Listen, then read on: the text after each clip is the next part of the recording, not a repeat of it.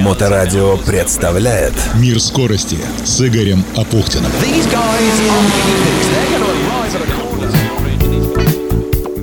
Приветствую, это Игорь Апухтин и Мир скорости. Самые интересные истории из мира моторов, которые приводят в движение технику. Все, что ездит, плавает и летает. Сегодня как раз о том, что плавает. Не знаю, надо ли поздравлять вас сегодня с днем Великой Октябрьской социалистической революции. Кто помнит и празднует, тот помнит и празднует.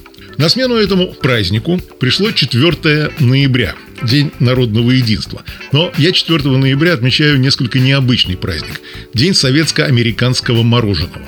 Поскольку именно 4 ноября 1936 года в Москве впервые был выпущен знаменитый пломбир – на американском оборудовании и по рецепту, который Анастас Иванович Микоян привез из США. Впрочем, к миру скорости все это мало имеет отношения. Программа выходит при поддержке научно-производственного объединения «Акваинж». «Акваинж» занимается технологией очистки воды и выводит на чистую воду поселки, города и крупнейшие промышленные предприятия. Акваинж – это очистка природной воды источных вод в Санкт-Петербурге и на всей территории Российской Федерации. Неоспоримое преимущество компании – предоставление полного комплекса услуг в области систем водоподготовки и водоочистки. От обследования объекта до строительства под ключ и последующей эксплуатации очистных сооружений и станций водоподготовки с гарантией качества очищенной воды. Причем качество самого высокого.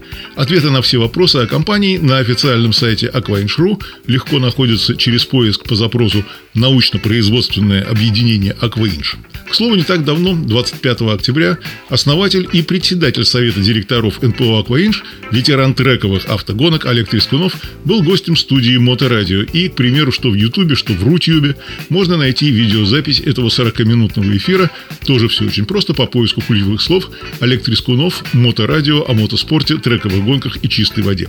Весьма любопытный эфир получился, скажу я вам, есть смысл найти и посмотреть.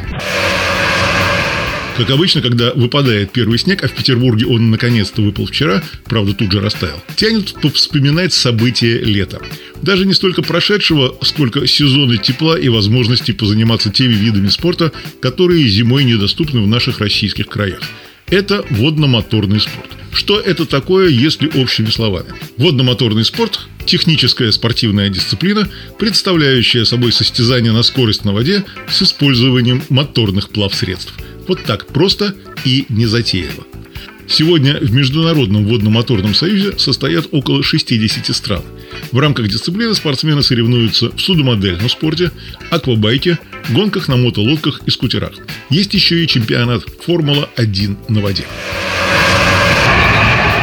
Мало кто знает, что моторный катер появился почти в одно время с автомобилем. В 1886 году немецкий конструктор Daimler, тот, да-да, тот самый Daimler, собрал и испытал в действии первый в мире катер под названием «Неккар». На это плавсредство обратили внимание спортсмены, и уже три года спустя, в 1889 году, в парижском парусном клубе были организованы первые в истории заезды. В 1903 году в Монако прошли международные соревнования на моторных катерах. Это направление вызвало интерес организаторов четвертых Олимпийских игр 1908 года в Лондоне, и гонки вошли в официальную программу Олимпиады. Да, лодки потом развивались, и первые спортивные катамараны появились Правда, только в 1962 году их создатели Дитер Шульц и Анджела Малинари. Про историю водно-моторного спорта в России. В 1900 году на заводе «Старлей» в Питере был выпущен первый отечественный катер. Он был оснащен бензиновым двигателем и развивал скорость 13 км в час.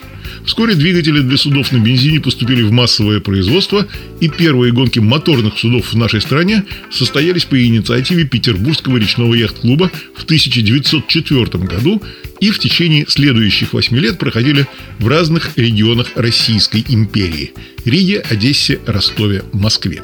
В 1907 году наш инженер Луцкий на собственноручно созданном катере «Царица» участвовал в международных состязаниях в Германии – Первые правила водно-моторных состязаний в России были разработаны и введены в действие в 1910 -м.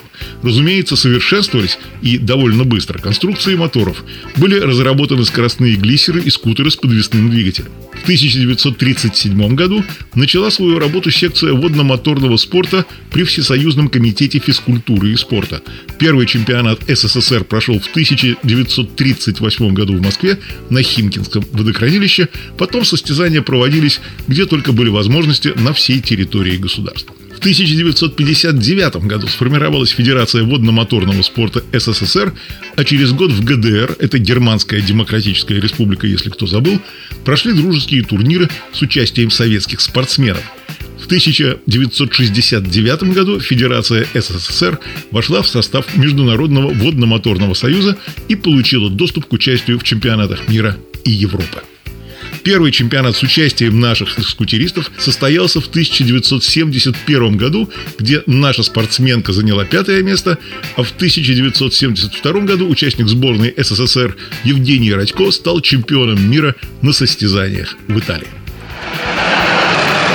В 1989 году впервые в нашей стране, в Минске, состоялся этап мирового чемпионата по водно-моторному спорту класса Формулы-1, придуманный энтузиастами как аналог одноименной автомобильной гонки. Затем международные соревнования в этом классе стали проводиться в разных городах России, а в 1997 году петербургский этап получил статус Гран-при Европы, а московский Гран-при России. Теперь расскажу немножко о том, на чем, собственно говоря, проходят самые различные соревнования по водно-моторному спорту. Самые распространенные состязания проходят на таких водно-моторных средствах, как спортивные моторные лодки, водные скутера и глиссеры. Мотолодки и скутера оснащены подвесным двигателем, а глиссер – стационарным. В программу соревнований входят кольцевые гонки, параллельный слалом, фристайл-фри. Суть соревнований – за возможно короткое время преодолеть трассу определенной протяженности, представляющую собой некоторое число кругов. Фристайл фри представляет собой демонстрацию разнообразных акробатических трюков.